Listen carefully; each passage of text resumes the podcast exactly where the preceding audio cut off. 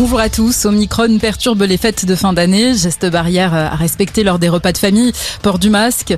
Dans les aéroports, 4500 vols ont été annulés à travers le monde pour ce week-end de Noël.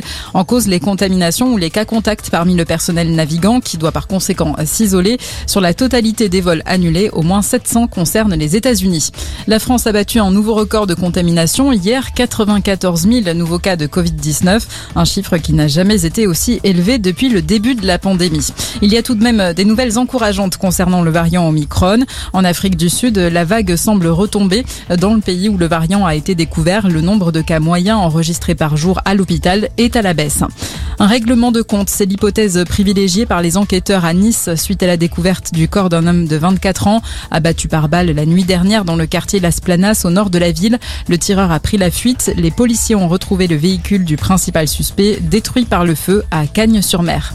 Plus de 270 migrants secourus par le navire Sea-Watch 3. Trois opérations distinctes au large de l'île italienne de Lampedusa et au large des côtes libyennes.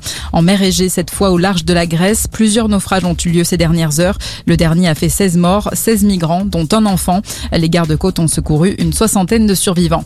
L'éruption du volcan Cumbre Vieira est officiellement terminée, annonce des autorités. Une éruption sur l'île de la Palma en Espagne qui aura duré un peu plus de 85 jours. C'est la plus longue éruption de l'histoire de l'île.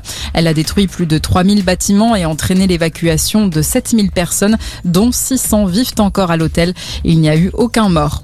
Et puis le télescope James Webb est en route pour sa mission. Il a décollé de Kourou sans encombre à bord de la fusée Ariane 5. Pendant au moins 5 ans, le télescope va explorer l'univers. Il permettra de remonter plus loin dans le passé que ses prédécesseurs, Hubble et Spitzer, jusqu'à 200 millions d'années après la naissance de l'univers. Bon après-midi à tous.